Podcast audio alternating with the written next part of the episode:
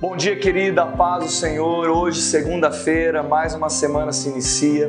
Nós recebemos uma palavra nesse final de semana que está lá em Daniel, capítulo 11, versículo de 32, que fala o seguinte: O povo que conhece o teu Deus será forte e fará proezas. Eu quero te lembrar nessa manhã do que foi ministrado nesse final de semana, para que realmente seja um incentivo para você começar essa semana tendo o entendimento que você precisa avançar no conhecimento do teu Deus e realmente colocar, como nós falamos na ministração, vestir a sua vida com essa mensagem, para que você a todo momento possa buscar intimidade com teu Pai, conhecê-lo, que com certeza isso fará a diferença na sua vida. Lembre o que eu te disse no culto.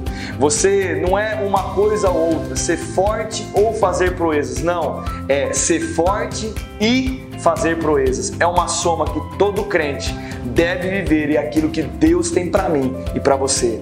Meu irmão, desperta nessa manhã, receba essa mensagem. Fique na paz, fique na graça e na prática dessa palavra. Deus te abençoe.